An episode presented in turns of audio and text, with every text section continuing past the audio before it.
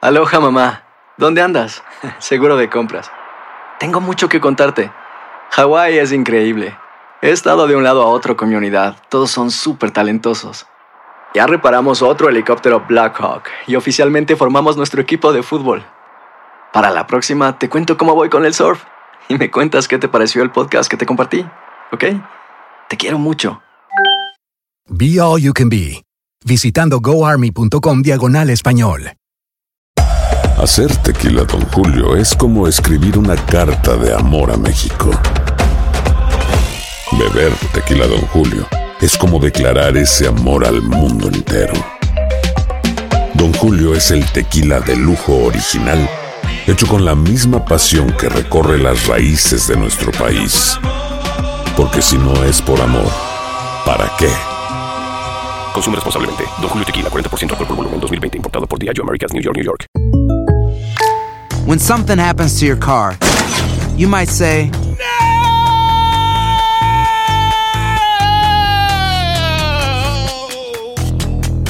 My car. but what you really need to say is something that can actually help. Like a good neighbor, State Farm is there. And just like that, State Farm is there to help you file your claim right on the State Farm mobile app. So just remember, like a good neighbor, State Farm is there. State Farm, Bloomington, Illinois. Alegra tu día y mantente informado con lo mejor de Despierta América. A continuación escucharás información práctica para mejorar tu vida, variados reportajes de farándula y actualidad.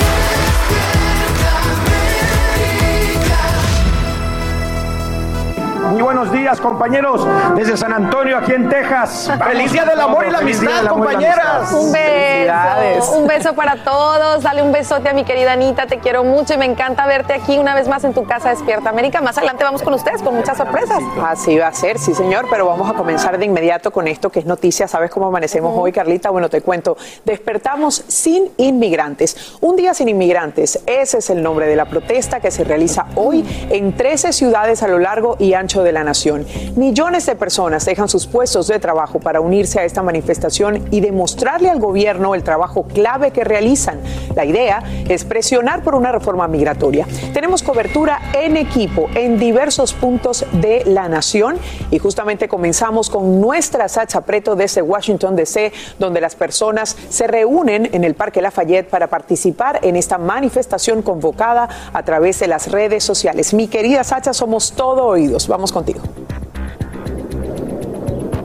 ¿Qué tal? Muy buenos días. Los saludo desde una mañana muy fría aquí en Washington DC, 27 grados Fahrenheit, pero como pueden ver a mis espaldas, eso no aminora el entusiasmo de quienes quieren participar en este día sin inmigrantes.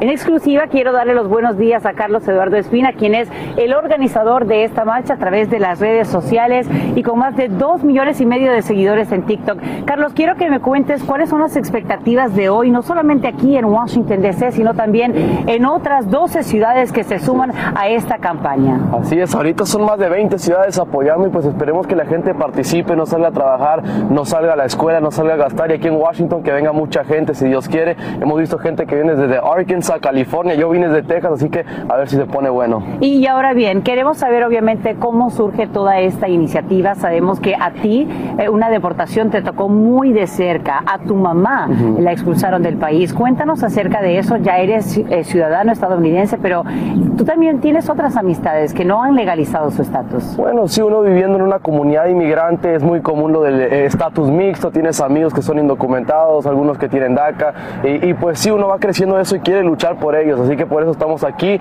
y bueno, en las redes sociales nació esta idea por la necesidad de la comunidad. Eh, si bien yo convoqué a la gente a participar, la gente respondió porque sienten lo mismo que yo siento. Y ahora bien, eh, sabemos que cuentas con el apoyo de varias organizaciones a nivel nacional, cuéntanos eh, cuáles son y cómo estarán, por supuesto, brindando su apoyo en diversas localidades el día de hoy. Así, así que yo puse en TikTok y luego organizaciones, miembros empezaron a contactar. Tenemos un buen equipo de voluntarios, especialmente de Mothers Dreamers in Action, que, o Dreamer Mothers in Action, que son muy buenas voluntarias ayudando a organizar todos los eventos, porque si bien yo puedo convocar a la gente, la organización es otro aspecto que yo no soy muy bueno en eso, así que andamos con todos bueno, unidos. sabemos también que cuentas con el apoyo de Raíces, de Fier Houston, de Nice New York y esta mañana vamos a brindarles cobertura en equipo y completa desde diversos puntos del país. Ya vemos aquí los primeros que arriban, por supuesto, para unirse a esta manifestación. Y si vives en una localidad y también quieres brindar tu apoyo, lo que te piden el día de hoy es que pues no compres. Vamos ahora a volver contigo, Elia Angélica, al estudio y por supuesto tendremos todo lo que acontece aquí en vivo desde Washington, D.C. Claro que sí, hacemos seguimiento junto a ti, Sacha. En instantes volvemos contigo para seguir de cerca todo lo que pasa en este día sin inmigrantes, mi Carla. Y bueno, en cualquier momento Rusia crearía un pretexto sorpresa para invadir Ucrania, así lo advierten funcionarios estadounidenses, al tiempo que prometen defender el territorio de la OTAN. El líder ucraniano pide más apoyo militar al presidente Biden y busca una reunión con Rusia para discutir la acumulación de tropas. Esto mientras el canciller alemán viaja hoy mismo a la capital ucraniana. En vivo desde Kiev, Nuria Garrido tiene lo último. Buenos días, Nuria.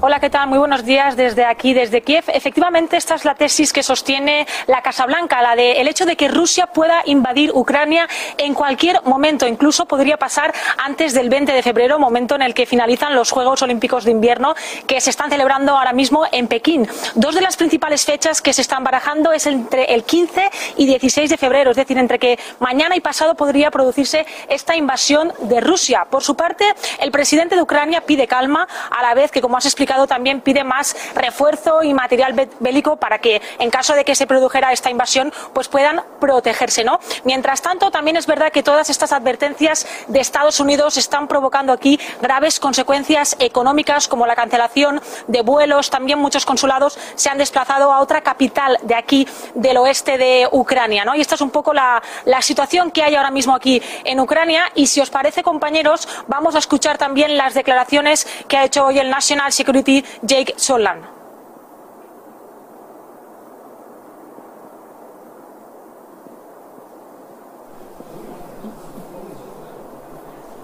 No escuchamos, Nuria, pero muchísimas gracias por tu informe. Vamos a tratar de poner esas declaraciones a medida que pasamos en el programa, pero te damos las gracias por tu informe en vivo desde la capital ucraniana. Así es, y seguimos toda la noche. Aficionados al fútbol americano celebran la victoria de Los Ángeles Rams sobre los Cincinnati Bengals en el Super Bowl número 56. El dramatismo es mayor porque el partido solo se decide en los minutos finales. Es su segundo título en la historia de la franquicia y el primero que logran en casa para convertirse en el segundo equipo que realiza esta hazaña. Y Socorro Cruz tiene las reacciones en vivo desde Inglewood, en California. Todavía están celebrando. Socorro, adelante. Bienvenida. ¿Qué, tal? ¿Cómo estás? Muy buenos días. Bueno, sí, definitivamente ha sido una larga tarde y noche de celebración. Este estadio, pues imagínate cómo estaba. Hubo fuegos artificiales, pero de los que sí están permitidos, fuegos artificiales legales. Aquí hubo más de 70 mil personas reunidas y bueno, por supuesto que hay una gran fiesta. Esta es la segunda ocasión que los Rams ganan un Super Bowl. La primera fue hace 22 años cuando los Rams le ganan pues a los Titanes de Tennessee. Ahora ganan en casa. Imagínate, Angélica. Los Rams ganan en casa contra los Bengals de Cincinnati y bueno, 23 contra 20, una gran fiesta que lamentablemente pues ocasionó que mientras unos estaban celebrando muy bien, como decían las autoridades y pedían las autoridades, por el otro lado un gran grupo de personas pues salió a las calles para celebrar, se dirigieron a las calles de Los Ángeles y bueno, lamentablemente un grupo de personas en el área de la joyería, del eh, circuito de joyería como le llaman, asaltaron las tiendas, rompieron cristales y robaron algunas joyas. La policía de Los Ángeles junto con sus elementos especiales lograron detener esta turba. Por otra parte, en el mero centro de Los Ángeles estamos viendo una gran cantidad de personas que también fueron desplegadas. La policía les pidió que se alejaran y bueno, hubo algunos arrestos. Y lamentablemente en Whittier, el alguacil, los sheriff, también lograron arrestar a personas ya que se registró una balacera en donde una persona lamentablemente quedó gravemente herida. Este es el reporte, soy Socorro Cruz, vuelvo contigo. Bueno, lamentable que esto se haya desbordado, pero sin duda es eh, muy bueno que hayan podido controlar la situación. Más adelante vamos a presentar lo que ha ocurrido en el espectáculo de medio tiempo. Te agradecemos, Socorro, por este informe en vivo desde Inglewood. Y en, el, en algo positivo, qué bueno que Los Ángeles pudo disfrutar después de estos años tan difíciles, ¿no? Poder celebrar algo en casa. Así que enhorabuena. muy, muy, muy decisivo fue eso. Así, que estamos es. todos muy pendientes. Quien no está celebrando mucho es el que, por lo que acaba de pasar, los muchachos ya nos van a contar. Claro que sí, muchachas. Muy buenos días para todos ustedes, familia. Luego de que Cintia Clipo revelara la infidelidad que vivió su amiga Angélica Rivera cuando estaba casada con el expresidente Enrique Peña Nieto, dejando a todos sorprendidos, ahora explica por qué defendió a la gaviota. si, si yo dije lo que dije, no me arrepiento, fue porque yo tengo una amistad con ella. Yo sé que mucha gente la quiere, mucha gente no la quiere, pero ella es mi amiga. Y ha sido mi amiga y ha estado leal conmigo desde que tenemos 16 años. Entonces es una amiga que yo adoro. Y no pude evitar salir y defenderla. Pero tampoco puedo estar hablando de la intimidad de una amiga todos los días de mi vida. Porque no es correcto. Lo que pasa es que, bueno, la quiero demasiado y la defendí, pero ya yo ahorita ya no voy a hablar más del tema porque entonces sería estar hurgando en la vida que no me, no me correspondía haberlo hecho. Pero pido una disculpa pública porque yo no tenía por qué haber hablado de la intimidad de mi amiga y nada más. Y no voy a hablar más del tema porque me importa más mi amistad. Claro, lo hizo una vez, la defendió y no lo va a seguir haciendo. Es la vida íntima de la gaviota, no de ella. Y dice, admito que me equivoqué, pero no volverá a pasar. Así me gusta. Buenos días,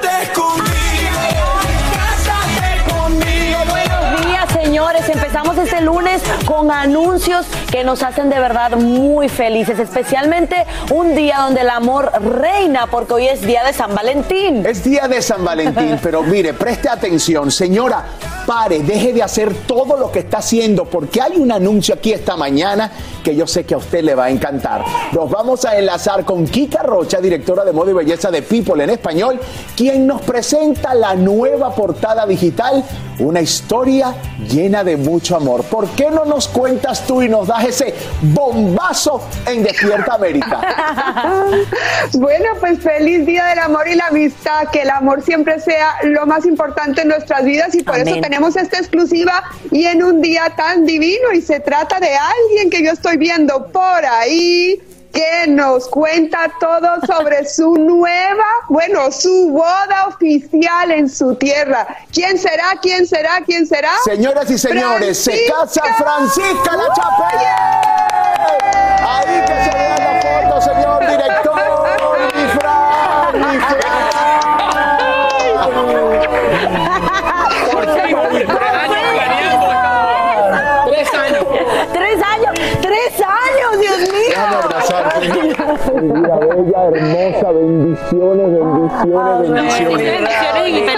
Bendiciones. No sé, no me lo. Tremendo reto. En italiano para Francesco, para que no. No, ya sabía. Oye, Francesco para planear la despedida de soltero. Ya va, yo, la despedida de soltero es on me. Oigan, señores, de la emoción tenemos que hacer que Kika nos cuente. Va a ser tremendo reventor que va a haber en la República Dominicana. Oye, yo he estado tratando de sacarle detalles, porque al principio esta boda iba a ser en Italia, Yo pero. dije, yo dije, Kika, que- Kika, que les cuente. Bueno, cuenta tú, Kika. Ah, me toca a mí, Franci, pero bueno, no importa, yo aquí les cuento que va a ser una boda de ensueño, que las cosas de Dios se dan en el momento que tienen que ser y que todo se vence con el amor. Y lo que no se dio en Italia, pues se va a dar en tu tierra, Francisca, la República Dominicana, y allá te está esperando todo el mundo para celebrar contigo, para hacer esa boda soñada. Y bueno, los detalles y todo lo que viene, estamos trabajándolos aquí en peopleenespañol.com para que se informen de todo, porque aquí tiene todo el mundo que ver. Tu mamá, Doña Divina, no puede estar más emocionada. Bueno, mejor dicho, la lista de invitados, yo no sé, Francisca, ¿cómo vas a hacer tú? Porque yo creo que todo el mundo quiere estar contigo celebrando ese día tan hermoso y Pero tan especial para los Oh, dos. y yo Y Doña Divina, entonces, ¿qué también. dice Doña Divina? Ay, pero mami, ya con su lista que llega de aquí a ASO, a la lista de invitados, yo le digo, mami, acuérdense primero que, bueno, estamos en los tiempos del COVID, es algo que hay que hacer con mucho cuidado y tomar todas las medidas necesarias. Y sí, a mí me encantaría invitar físicamente al mundo completo, a toda la gente que me quiera, que me acompañara en ese día. Tal vez físicamente no van a llegar todos, pero sí existen las redes sociales, existe mi casa Despierta América, existen muchos medios donde todo el mundo podrá vivir conmigo esa emoción, porque así quiero, quiero yo, yo quiero que sea la boda del pueblo, señores. Me encanta. Oye, y te dijo Francisca cuándo será la boda.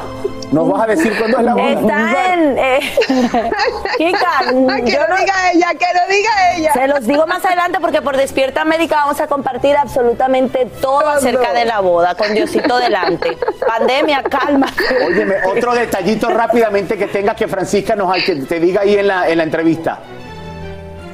Bueno, aquí estamos hablando de detalles del vestido, porque ustedes saben que el vestido de una novia es lo más importante y aquí Francisca no se ha querido medir nada todavía. Todos sabemos que ella está, mejor dicho, poniéndose en forma para estar más hermosa que nunca, porque una novia tiene que ser el centro de atracción en su día más espectacular y más soñado. Bueno, ¿a dónde tiene que ir la gente, Kika? ¿A dónde tiene que ir la gente para, para ver la entrevista? Raúl, y como siempre, peopleenespañol.com, tenemos ahí detalles más lindos de todas estas eh, confesiones tan amorosas que siempre nos da Francisca, porque ella sabe que People en Español siempre ha sido su casa, además de Despierta América, y que estamos Gracias, apoyando la Francisca, Segunda gracias. Navidad. Francisca se casa. Para que vive el amor, señores, que hoy sea un día espectacular para todos ustedes, eh, que la pasen muy bien. Yo estoy muy contenta porque eso es un, Claro, mi Fran. es un capítulo, tú sabes, que ya yo quería completar y va a ser súper especial en esta ocasión porque nuestro hijo va a estar ahí. Divino. Es mejor que prueba de amor más grande que nuestro hijo. Hermoso. Así que estoy emocionada. Así que vayan preparando la pinta, como decimos los dominicanos, maleta. Oye, eso está listo. Eso está listo de hace como dos años que ya estaba anunciado. Sí, Jesús dijo que tenía que hacer el bachelor party. Sí, ya yo tengo adelantadito. ¿Y qué más De- bachelor no, party? no me ¿Qué preguntes más? detalles, yo tengo eso bajo A ver, control. ¿qué más de despedida de soltero que llenaron? También viene, también viene con También nosotros. viene el baby Dele varón. Usted sabe que yo algún día sacaré un libro de los refranes de mi papá, que mi papá para mí era el tipo más sabio que había en este planeta. Y una de las frases que él siempre decía es, no hay fecha que no se cumpla. Amén. Y eso es clarísimo, Francisca. Tú, uno propone y Dios dispone. Tú tenías tu boda planeada en Italia, todo el mundo quería ir. Pasó lo del COVID, se cerró Italia, no pudimos viajar, pero ahora es en tu país, en tu isla, con, con tu mi gente, con tu sí, sí, sí. tierra. Y eso me encanta, Fran. Te Ay, yo felicito, estoy, estoy muy feliz. feliz. Yo sé que todos estamos muy felices. gracias. Te lo Yo mereces, también, Fran. sobre todo de compartirlo con ustedes, amén. Que va a ser un... Va a ser... Salud por eso.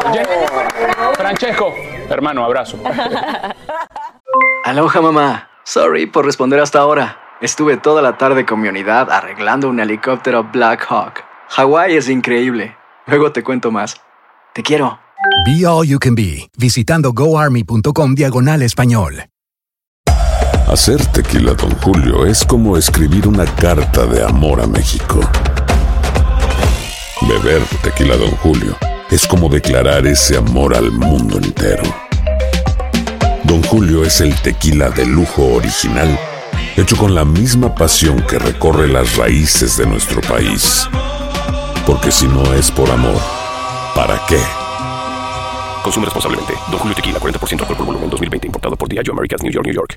Hay dos cosas que son absolutamente ciertas. Abuelita te ama y nunca diría que no a McDonald's. Date un gusto con un Grandma McFlurry en tu orden hoy. Es lo que abuela quisiera. Barapapapa. En McDonald's participantes por tiempo limitado. Continuamos con el podcast más divertido de tu día. Despierta América.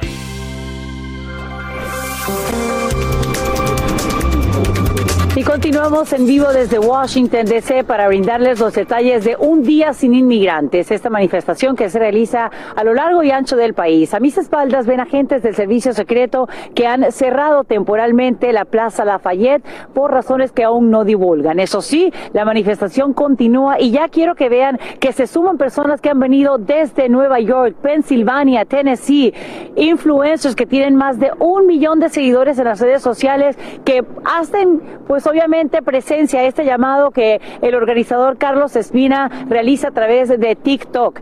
Quiero además que vayamos a otro punto de esta Plaza Lafayette, precisamente aquí en la capital, con mi colega Edwin Pitti para que nos cuente un poco más acerca del aporte que hace la comunidad inmigrante a este país. Adelante, Edwin. Un día sin inmigrantes. ¿Qué tal, Sacha? Muy buenos días. Nos encontramos en la icónica plaza Black Lives Matter, donde la comunidad latina anteriormente se ha unido con la afroamericana e inmigrantes de todas partes del mundo para luchar por derechos civiles y exigirle a todas las administraciones que cumplan sus promesas. Sencillo como eso. Por eso nosotros hemos conversado con varios trabajadores indocumentados aquí en el área de Washington sobre lo que el día de hoy buscan con esta actividad conocida como el Día Sin Inmigrantes. Veamos. Vivo aquí 22 años y soy indocumentada, pero quiero vivir una vez ya rompiendo las cadenas. Ingrid Vaca es parte de los 11 millones inmigrantes indocumentados en el país y hoy participará del Día Sin Inmigrantes. Hemos visto que se han hecho la burla porque nuevamente nos han prometido de todo y al final de cuentas no han cumplido nada. El aporte de los trabajadores indocumentados a la economía de Estados Unidos no se puede negar, pero ¿lo está reconociendo la actual administración? Se ha prometido en los últimos 35 años que ahí viene la reforma migratoria y esta nunca llega. Por eso, el día de hoy es muy importante que todos hagamos lo que podamos hacer para que este día, este llamado de un día sin inmigrantes, sea un éxito. Hemos sido gente que hemos trabajado durante la pandemia, somos trabajadores esenciales, pero no se ha valorado nada de eso. Por eso las movilizaciones se harán a lo largo y ancho del país porque es necesario que las autoridades federales de este país reconozcan de una vez por todo las tremendas aportaciones económicas y culturales que los más de 11 millones de trabajadores indocumentados y sus familias hacen a este eh, país. Según la organización New American Economy, los inmigrantes en Estados Unidos pagamos al año más de 450 mil millones de dólares en impuestos, pero las contribuciones también las hacen trabajadores indocumentados. Pagamos miles de millones de dólares, billones en impuestos casi no calificamos para ningún beneficio. Tengamos o no tengamos documentos, estamos construyendo este país. En promedio, los trabajadores indocumentados pagan al año 32 mil millones de dólares al tío Sam, incluidos 20 mil millones en impuestos federales. Necesitamos una reforma migratoria, pero urgente, para ayer. Parte triste de la historia de la trabajadora indocumentada Ingrid Vaca es que lastimosamente perdió a su madre en el año de la pandemia. Y por eso ahora ella quiere seguir luchando por una reforma migratoria para poder regresar a su país, Bolivia, después de más de 25 años, ya no para poder darle ese abrazo a su madre, sino para dejarle una flor en su tumba. Historias como esa nos parten el corazón y se viven en diferentes partes del país. Por eso el llamado a una reforma migratoria también se hace en el estado de Texas, donde se espera que muchas personas también se convoquen el día de hoy. Vamos a pasar en vivo con nuestra compañera Nidia Cavazos, quien se encuentra en la ciudad de Houston con los últimos detalles. Nidia, buenos días, cuéntanos. Así es, Edwin, muy buenos días. Como lo has mencionado, Houston es una de las principales ciudades en Estados Unidos que también va a estar participando en este movimiento, este boicot. En Estados Unidos, un día sin inmigrantes. Esto para hacerle el llamado al presidente Biden en crear una reforma migratoria y crear algún tipo de protección para estos más de 11 millones de inmigrantes indocumentados que están viviendo actualmente en Estados Unidos. Ahora, para la ciudad de Houston habrá una manifestación, esto en punto de las 12. Esta manifestación pacífica ya lleva varios días en la etapa de planeación. Son varias organizaciones, eh, varios miembros de la comunidad y la comunidad migrante que se ha organizado para crear este llamado y pedir el apoyo de la comunidad de Houston y del estado de Texas en unirse a este llamado. ¿Qué sería un día sin inmigrantes? ¿Qué sería un día sin compras? Sin que la gente vaya a la escuela y sin que haya estos inmigrantes que estén trabajando. Esto para hacerse sentir lo que sería este día sin inmigrantes. Y ahora, en cuestión de la ciudad de Houston, hemos visto este apoyo de redes sociales, que justo el movimiento nació de ahí. Hemos visto que ya muchos padres de familia han dicho, no voy a mandar a mis hijos a la escuela, no voy a ir a trabajar, aunque esto me cueste económicamente. Es un sacrificio que se tiene que hacer para hacer este llamado que se cumpla la promesa. Regreso con ustedes. Muchas gracias Nidia, Edwin y Sacha por esta cobertura en equipo que seguimos paso a paso. Mientras tanto, continuamos acá con esto. Dicen que en la unión está la fuerza y así lo demuestran tripulantes y viajeros en un avión de American Airlines. Fíjate cómo entre todos logran controlar a un pasajero rebelde luego que éste tratara de abrir una puerta en pleno vuelo de Los Ángeles a Washington, D.C. Un asistente usa una cafetera para someterlo. El incidente hace que la aeronave se desvíe de su ruta y aterrice en un aeropuerto de Missouri, donde policías arrestaron al revoltoso. Y en estado crítico amanecen al menos dos heridos en Nuevo México tras sufrir un ataque múltiple con arma blanca. Un hombre apuñala a 11 personas en siete lugares diferentes, incluido un campamento para desamparados y un local cerca de la universidad en Albuquerque. La policía arresta al sospechoso cuando éste intentaba escapar en una bicicleta. Al parecer, habría escogido sus víctimas al azar, pero investigadores buscan determinar si actuaba solo. Y amigos, dicen que el amor no tiene precio. Y tienen toda la razón. Pero cuando se trata del día de San Valentín de mostrar afecto, sí tiene un golpe en el bolsillo. Parejas y amigos gastaremos juntos casi 24 mil millones de dólares aquí en Estados Unidos. Monto que también le da un impulso importante a la economía. ¿Y a ti qué te gustaría recibir hoy? Bueno, haz tu lista, flores, chocolates o quizá joyería. Bueno, por mi parte, yo simplemente estoy feliz y agradecida contigo porque estás allí regalándonos tu sintonía. Hay una fiesta multitudinaria y disturbios allí se dan la mano en Los Ángeles tras la victoria de los Rams frente a los Bengals de Cincinnati. El dramatismo es mayor porque el partido se decide en los minutos finales. La franquicia hace historia al ganar su segundo Super Bowl y el primero en casa. Sin embargo, algunos revoltosos empañan la celebración con actos vandálicos, como nos dice Socorro Cruz en vivo desde Inglewood. Te escuchamos, Socorro. Adelante, bienvenida. Muy buenos días, Angélica. Sí, definitivamente ha sido una celebración impresionante aquí en este precioso estadio. Se ha vivido una alegría, pues imagínate, los Rams ganan en casa. Y bueno, ¿se registraron aquí fuegos artificiales? Claro que sí. Este estadio estaba lleno de artistas, de celebridades de Hollywood. Lamentablemente, como lo estás mencionando, bueno, pues un grupo de revoltosos y también de ladrones se dieron cita en algunas zonas de las calles de Los Ángeles. Pero, ¿qué sucedió aquí y cómo es que ganan los Rams? Vamos a ver. Los Rams terminaron su temporada de auge con un final perfecto en el Super Bowl número 56. El mariscal de campo Matthew Stafford lanzó tres touchdowns. Los Rams ganan en casa venciendo a los Bengals de Cincinnati 23 contra 20. Fue un buen partido. Los pases de touchdown de Stafford a Beckham en el primer cuarto y a Cup en el segundo le dieron a los Rams una ventaja de 13 contra 10 en medio tiempo, pero parecieron perder la confianza cuando Beckham fue asistido fuera del campo debido a una lesión en la rodilla al final del segundo cuarto. Los Bengals no perdieron el tiempo y aprovecharon el impulso. En la primera jugada de la segunda mitad, Burrow conectó con el receptor T. Higgins para un pase de touchdown de 75 yardas que le dio a los Bengals su primera ventaja. Hubo una pérdida de balón de los Rams y los Bengals lograron un gol de campo para darles la ventaja de 20 contra 13. Los equipos intercambiaron posesiones antes de que Stafford obtuviera el balón en la yarda 21 de los Rams con poco más de seis minutos para el final. Lideró una serie de 15 jugadas que terminó con un pase de touchdown de una yarda a Cobb y el receptor abierto atrapó dos pases de touchdown y fue seleccionado como el jugador más valioso luego de protagonizar la victoria 23 contra 20 este domingo ante 70 mil 48 aficionados en el SoFi Stadium.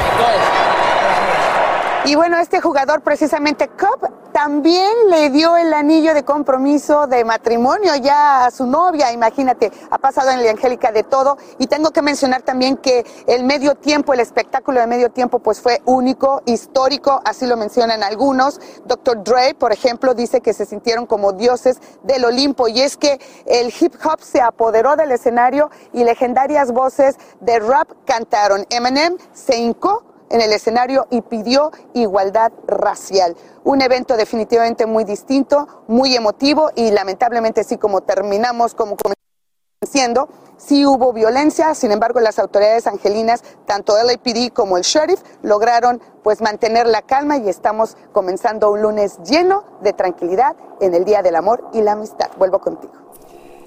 Muchísimas gracias, Socorro. Y sin duda lo rescatable es que hoy Los Ángeles está celebrando este triunfo y nosotros aplaudimos, sí señor, desde aquí, Gaby. Bueno, la celebración no para Jimmy, Eli, porque vamos a hablar de eso que mencionaba nuestra querida Socorro, porque de rodillas y en plena cancha el jugador Taylor Rapp le propone matrimonio a su novia en medio de la euforia por la victoria de su equipo Los Angeles Rams. Ella sorprendida, bueno, se lleva las manos al rostro e inmediatamente le da el sí, moviendo su cabeza. Y bueno, es así como este supertazón número 56 contó con más de un anillo. Podemos decir que este muchacho sí que es afortunado. En una misma noche gana un título y gana una futura esposa. Eso es bueno. Y ella se lleva dos anillos, de facto. Dos anillos, exacto. Así es. Uno prestado de vez en cuando. Exactamente. Quien no se va a llevar el anillo, o bueno, no sabemos qué van a hacer con el ¿Qué anillo. va a pasar ahora. con ese anillo? Ajá, que díganos ustedes. Aparte de tremendo anillo. sí. Exactamente, de un, de un compromiso tristemente pasamos a una ruptura porque ya no hay boda, señores. La noticia del momento es que Cristian Nodal y Belinda terminan su relación sentimental. Oigan, después de un año y medio, varios tatuajes y un año de compromiso de más de 3 millones de dólares, fue el propio Cristian quien hizo oficial su separación. A través de sus historias de Instagram, él escribió. A todos mis fans y amigos de la prensa, quiero compartirles que hemos decidido darle fin a nuestro compromiso y a nuestra relación de parejas, llevándonos cada uno lo mejor del otro, con mucho agradecimiento por habernos acompañado en este tiempo. Pido respeto por la decisión que hemos tomado, en donde cada uno vivirá su proceso de separación a su manera y siempre deseándole lo mejor el uno por el otro, por los tiempos felices vividos y por los de prueba también. Y por supuesto dejó muy claro a los medios de comunicación, no va a hablar más del tema. Ay, por ahora, hasta que yo hable con él. No, mentira. Bueno, por su parte, Belinda no ha hecho ninguna publicación al respecto. eh, al respecto.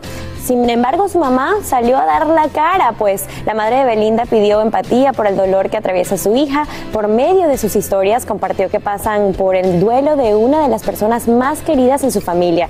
Dijo que con amor sería respetarnos y dar espacio a todos los comunicados y opiniones, ya que todos podemos pasar por pérdidas grandes y dolorosas. Agradezco, ella escribió, agradezco su comprensión, a lo cual Belinda respondió, sí, mami, así es. Bueno, y todos estamos preguntando, ¿y los tatuajes y el anillo? ¿Qué pasará? Bueno, de eso también vamos a estar hablando más Me adelante, imagino pero... que será como Anuel y Jaylin. Ahora que están juntos, Anuel se borró el tatuaje de Carol G. Y en las últimas horas, una corte de Illinois da luz verde a un importante acuerdo que reducirá las detenciones de indocumentados durante paradas de tráfico. Esto en respuesta a una demanda formulada por al menos cinco detenidos en operativos de ICE en Chicago, efectuados en 2018. Los demandantes contaron con apoyo de varias organizaciones pro inmigrantes y ahora los agentes solo podrán hacer arrestos si tienen una orden judicial. Amigos, y cada 14 de febrero, mientras muchos celebran el amor y la amistad, una comunidad entera recuerda el día más trágico en su historia. Hablamos de Parkland, esa pequeña ciudad en el sur de la Florida donde el 14 de febrero de 2018 ocurrió uno de los tiroteos, como saben, más sangrientos en una escuela que dejó 17 muertos. Hablamos con dos padres, uno que lucha con su hijo sobreviviente para sanar física y mentalmente y otro que no tiene la suerte de ver a su hijo desde aquel fatídico día. Se sorprenderán de todo lo que ambos tienen en común. Aquí la historia. El tiempo pasa, pero en el hogar de los Oliver y los Borges, la tragedia sigue viva. ver las heridas de Anthony todos los días, eh, cuando se levanta, cuando uno va a levantarlo en la mañana, es algo que te va a recordar toda la vida, nos va a recordar toda la vida ese momento. Él puede ver con dolor las heridas de Anthony. Manuel Oliver tiene que conformarse con la foto de Joaquín, su único hijo.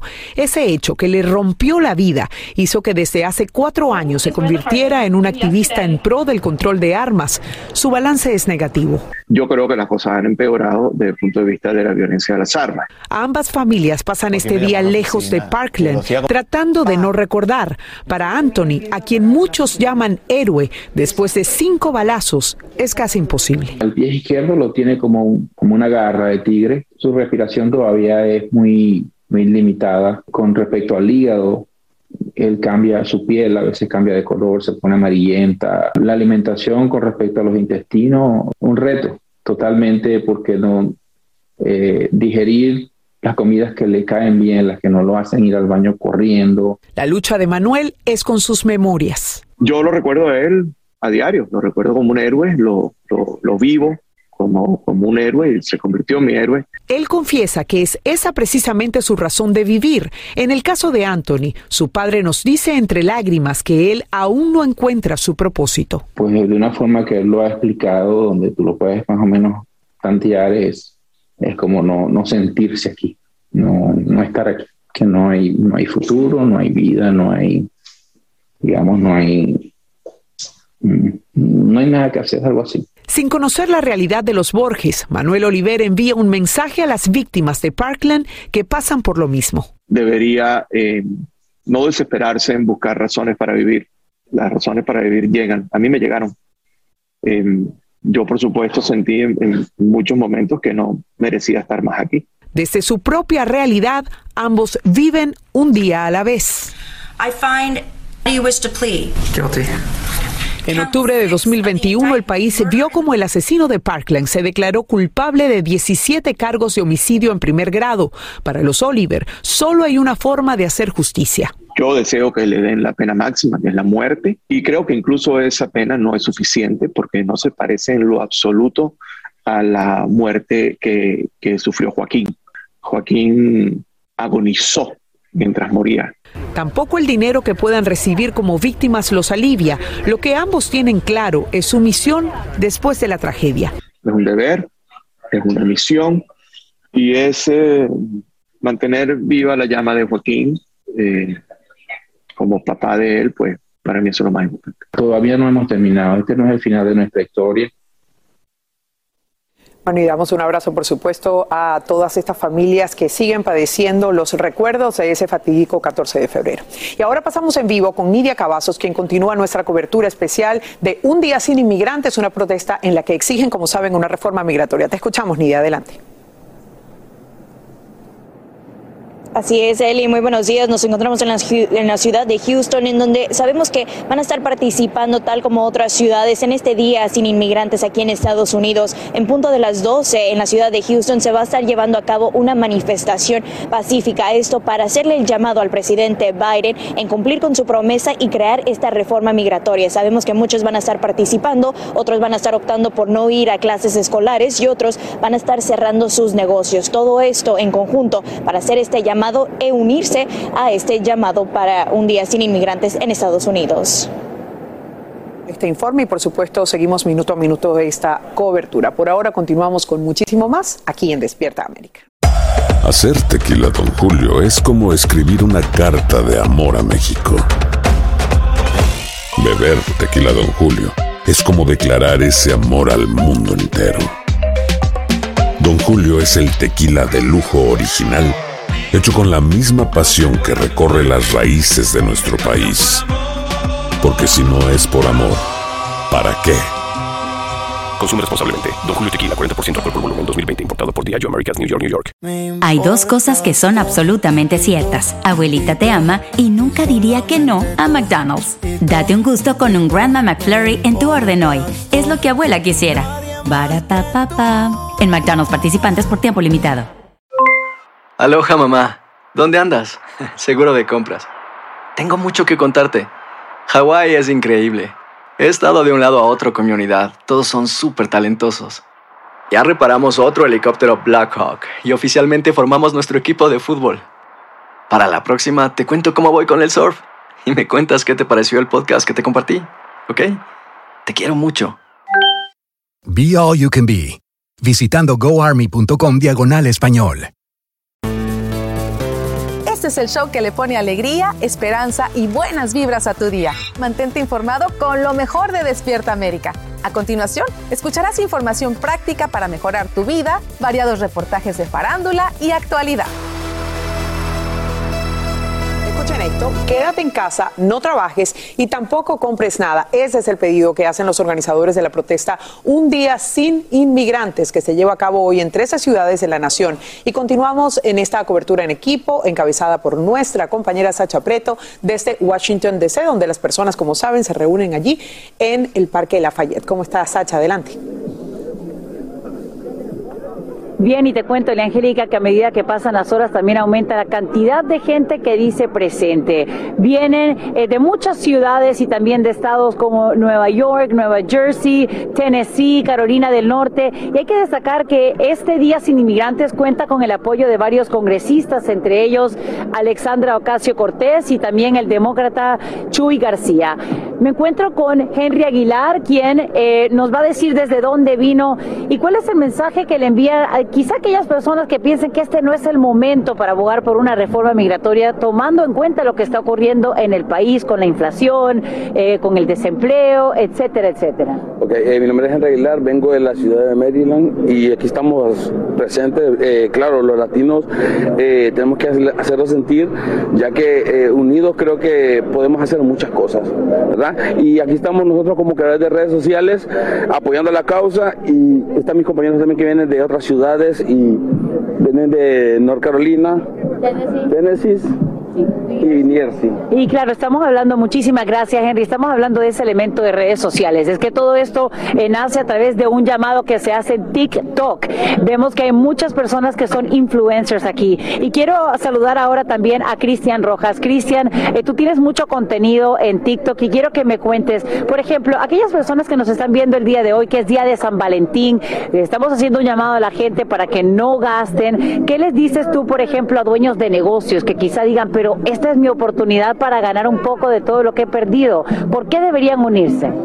Pues pienso de que si somos unidos entre latinos llegaríamos a hacer mucho, mucho en este país, porque en realidad, créanmelo, créanmelo que si todos los latinos los uniéramos, fuéramos muy respetuosos aquí en este país y si en realidad ustedes latinos que los están viendo ahí en televisión, Gracias por el apoyo, en realidad gracias por el apoyo para todos los que están aquí también y gracias para los que en realidad no, no, no pudieron estar, ya saben, aquí se les dar de gracias, gracias, gracias de honor a ustedes. Y bueno, por supuesto, antes de despedirnos, eh, las palabras de Carlos Eduardo Espina, quien es el que hace este llamado. Vemos que ya han llegado también eh, pues integrantes de otras organizaciones que están ayudando. ¿Cómo sabríamos, eh, Carlos, si fue o no exitoso este Día Sin Inmigrantes que también une a personas en otras ciudades? Bueno, yo creo que ya es exitoso por el hecho que está en televisión, que están todos los periódicos, porque hace dos semanas nadie estaba hablando de una reforma migratoria, casi nos habíamos dado por vencidos aceptado que no iba a pasar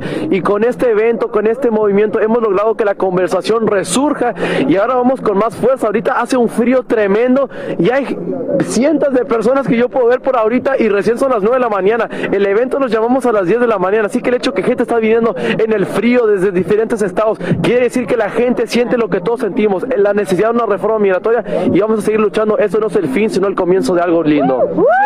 Hablamos por supuesto de un frío de 27 grados Fahrenheit, máxima solo de 34. Gracias, Carlos. Y vamos ahora contigo, Edwin Pitía, en otro punto donde también se realiza esta manifestación. Adelante.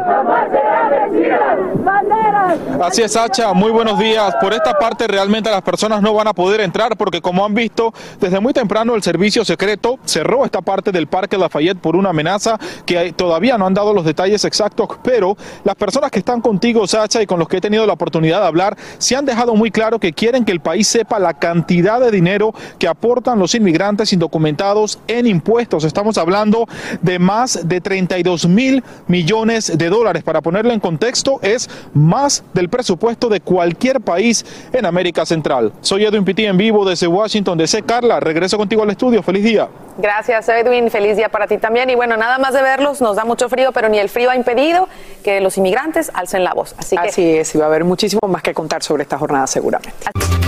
Y bien amigos, ya está abierto el puente Ambassador. Es una ruta de suministro clave y el cruce fronterizo terrestre más transitado entre Canadá y Estados Unidos. La protesta de camioneros lo mantuvo cerrado seis días. Y justamente en vivo desde Nueva York está Fabiola Galindo y nos cuenta qué hizo la policía canadiense para despejar el bloqueo. Adelante, Fabiola, te escuchamos. Así es, Elia Angélica. Esto ha probado ser un reto importante para la policía canadiense. Ha demorado más de una semana poder reabrir el paso del puente Ambassador entre la frontera de Canadá y Estados Unidos eh, por la ciudad de Detroit. Sabemos que la policía este domingo comenzó a arrestar a algunos de los choferes de estos camiones que están protestando en contra del mandato de vacunación y también remolcaron algunos de estos vehículos que estaban bloqueando este puente importante. Por aquí pasa cerca del 30% del comercio entre Estados Unidos y Canadá. De esta manera pudieron reabrir el tránsito entre este puente, pero la región de Ottawa permanece paralizada por las protestas anti-mandato de vacuna. Esta es una entrada económica importante para ambos países y la noticia definitivamente alivia a industrias que se vieron afectadas por este paro, sobre todo a las industrias automotrices, que incluso algunas tuvieron que paralizar sus operaciones debido a la falta de mercadería. Estas eh, protestas han motivado a protestas similares en otras partes del mundo contra las vacunas y toda esta tensión, como te repito, escaló este domingo cuando la policía comenzó a eh, arrestar a estos choferes de camiones y también a remolcar sus vehículos. Este puente, como te repito, eh, por aquí pasa cerca del 30% de toda la mercadería y del comercio entre ambos países y solamente el año pasado por ahí pasó o se, por ahí transitó más de 28 mil millones de dólares en mercadería entre Estados Unidos y Canadá. El Angélica. Y sin duda la afectación fue muy grande porque la industria automotriz perdía más de 300 millones de dólares a diario. Te agradecemos, Fabiola, por este informe en vivo desde Nueva York. Y seguimos amigos porque a esta hora la comunidad hispana en Ucrania se prepara ante una inminente invasión de tropas rusas. Más de una embajada de sus países de origen ya toma medidas para brindarles apoyo, pero no es primera vez que esa nación europea se enfrenta a un potencial riesgo de conflicto bélico. Y Alessandra Martín nos cuenta cómo se toman los latinos esta nueva amenaza. Veamos. Estados Unidos asegura que una invasión rusa a Ucrania es inminente. La Casa Blanca pidió a sus ciudadanos en ese país que salieran cuanto antes. Otros países como Reino Unido o España han tomado medidas similares. Frediani Gómez, originario de Colombia, llegó a Ucrania en 2019 por amor. Ahora reside en Yarkov, una ciudad que se encuentra a tan solo 18 millas de la frontera con Rusia. Sin embargo, no tiene la intención de salir del país. No tengo pensado salir de aquí, del país, no he encontrado razones o no he encontrado nada alarmante como para dejar el país. Nosotros seguimos aquí nuestra vida diaria. En Kiev vive Javier Donoso, uno de los más de 400 ecuatorianos que residen en Ucrania. Según Donoso, las tensiones con Rusia tampoco se perciben en el día a día de la ciudad. La vida sigue normal, estamos trabajando, estamos estudiando. Eh, hay productos en los supermercados, no hay eh, nada raro, no hay pánico. Por el momento, el gobierno de Ecuador envió un comunicado para brindar apoyo a los ecuatorianos a través de la embajada que tienen en Austria y recomienda a sus ciudadanos no viajar a Ucrania. Algo similar hizo el gobierno de Colombia, cuya embajada más cercana se encuentra en Polonia. Según Jorge, mexicano que vive en la capital de Ucrania, esa aparente normalidad entre los ciudadanos se vive desde 2014, cuando Rusia invadió la península de Crimea. Ya lo ven con normalidad, no les asusta que esté sucediendo esto, que las amenazas que se vean desde las fronteras, ya que pues están en, esta crisis, en esta guerra desde el 2014. Mientras tanto, Rusia asegura que no tiene planes de atacar a nadie. El presidente ruso, Vladimir Putin, afirmó que si Estados Unidos impone sanciones podría llevar a la ruptura de relaciones entre los dos países y dañaría los lazos entre Rusia y Occidente. Ante una posible invasión rusa a Ucrania, la OTAN ha dejado claro que no intervendría militarmente. Sin embargo, Estados Unidos ha brindado apoyo militar al gobierno de Kiev y amenaza con sanciones rápidas y severas. Indudablemente, el mundo entero mira cada segundo de lo que pueda ocurrir en Ucrania, ya que si las vías diplomáticas se agotan, lo que pueda suceder entre Kiev y Moscú tendría consecuencias para todos. Regreso contigo a los estudios, Eli. Sin duda, eso sería de esa manera, Alessandra. Ojalá no pase a mayores. Alessandra Martín, eh, con este informe desde nuestra sala de redacción. Sin rollo ni rodeos. Todo lo que pasa en el mundo del entretenimiento lo encuentras en el podcast de Despierta América. No importa el tema, le damos emoción. Bienvenidos a Sin Rollo. El día de hoy estamos en vivo desde San Antonio, Texas. Háganme ruido. San Antonio, por favor. ¡Viva, viva! Está mi querida Ana María Canseco, bienvenida. Hola, qué bueno. Ah, no, no, yo feliz aquí en mi tierra, San Antonio, para echar chismes sabrosos sin rollo. Así es. ¡Qué chismes, qué cosas! ¿Qué chisme tenemos el Día del Amor y la Amistad? Y para ayudarnos a pues entender lo que está pasando en el mundo del amor, tenemos allá en el estudio a mi querido Tony de Andrades, Monse Hey. Medina, Yomari Goizo y Marce Sarmiento. ¿Qué Les mando un abrazo a todos. Y bueno, chicos, ustedes en casita, por favor, sobre todo si están aquí en San Antonio o en Texas también nos pueden mandar un WhatsApp al 305-606-1993 y trataremos de leer algunos de sus mensajes. Pero vámonos a la noticia del fin de semana. ¿Qué digo el fin de semana del año, del siglo? Estoy con el corazón destrozado porque no llegaron a San Valentín como lo teníamos todos pensado. Belinda y Nodal terminaron oficialmente su romance, ya no hay más, las redes explotaron, hay memes, fans enojados y por eso esta pareja está en boca de todos.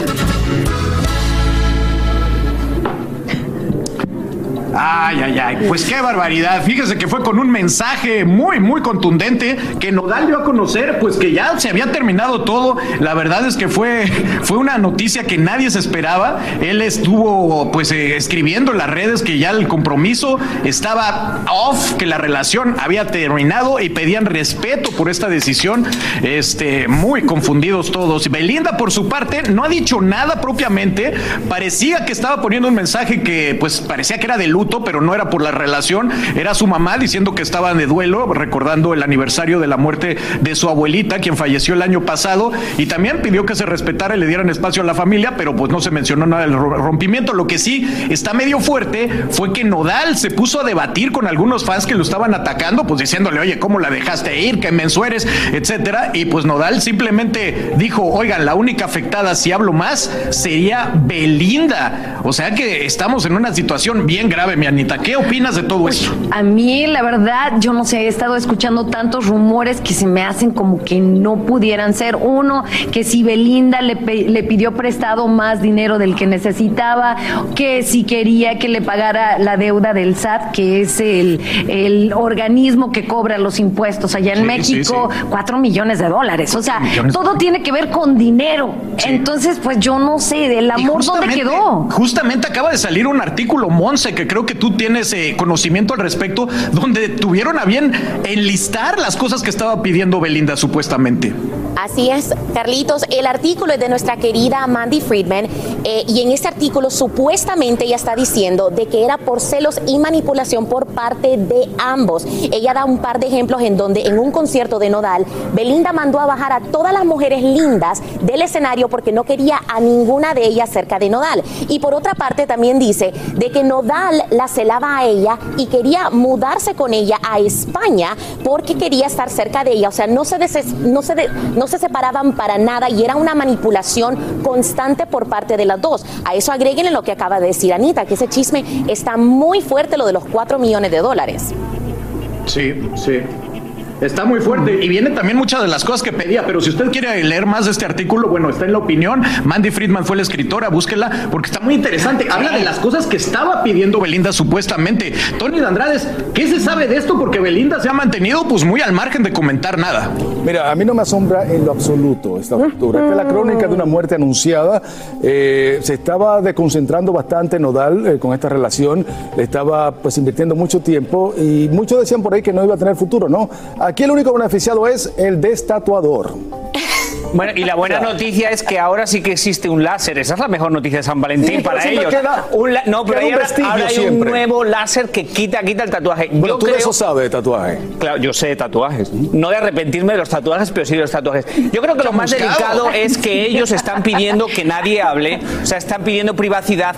Y es muy delicado porque ellos han hecho muchas entrevistas, han hecho muchas portadas, han dado muchas exclusivas, han envuelto mucho a la gente en su romance, como para ahora los fans que como que se desenvuelvan. Como estaba contando Carlitos, en la noche Nodal se puso a responder a la gente, luego borraron todo y da a entender como que él está el que estaba como más afectado piden respeto, pero no creo que la gente... A ver, Yomari, si fue él el que se lanzó a poner el comunicado en sus redes primero que ella, él dijo, yo pico primero y esto es lo que yo quiero decir. Pero él da a entender que había hablado con ella para sacarlo al mismo tiempo. Obviamente, pero, pero lo que yo pienso nuevamente es que aquí queda demostrado la falsedad de las redes sociales. Óyeme, esta era disque la pareja perfecta, la pareja maravillosa, todo era divino, todo era romance, y, a la hora de la verdad, lee uno el artículo, lee uno toda la información que ha salido Y es que debajo Pero- de eso pero había... no- pero que no son pienso- artistas había también. cosas Acuérdate que hay una Marce- hay promoción también. Había entre- cosas terribles. esas chicos, Me publicaciones. perdonas, porque uno, semejante amor y ponerse a Chicos, pelear ahora pero- por dinero, ambos tan jóvenes, no, no entiendo yo. Oye, pues yo en mis redes, yo en Sí, mis redes total. nada más pongo lo bonito mío. Marce, Tengo cosas malas que no las pongo. Pero miren, justamente hablando, hablando de redes, chicos, las redes, obviamente, tú dices que, que no les queríamos nada, pero las redes tampoco mienten en cuanto a los memes, porque han salido los mejores memes, obviamente ya están ahí, que hablan de todo, ahí los van a estar viendo al aire, desde el tatuaje hasta el dinero, hasta... ¡El anillo! ¡El anillo! ¡El anillo! ¿Qué va a pasar ¡Se lo va a regresar! ¿Qué va a verdad pasar? que Sí, oigan, es que esto es un escándalo, yo no sé qué va a pasar con el anillo, no sé qué va a hacer con esos dos ojos de lástima. que tienen en el pecho, a ver qué los transforma. Lástima. Qué lástima, la verdad. Lástima. Ilusionados en el amor, ¿no? caray. Y San Valentín era ver qué regalo le iba a dar el uno al otro y ver la fiesta. Tú estabas esperando globos, eso, flores. Marce. Marcela, tú estabas esperando eso. ¿Cómo? Yo estaba esperando, bueno, el romance. A la expectativa. Claro, la No, momento, momento.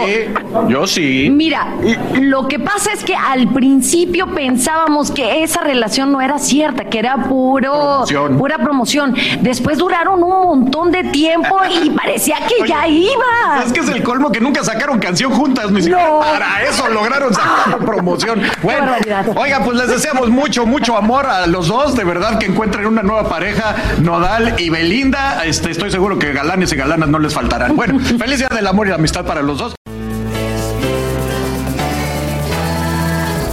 Así termina el episodio de hoy del podcast de Despierta América. Síguenos en Euforia, compártelo con otros, públicalo en redes sociales y déjanos una reseña. Como siempre, gracias por escucharnos.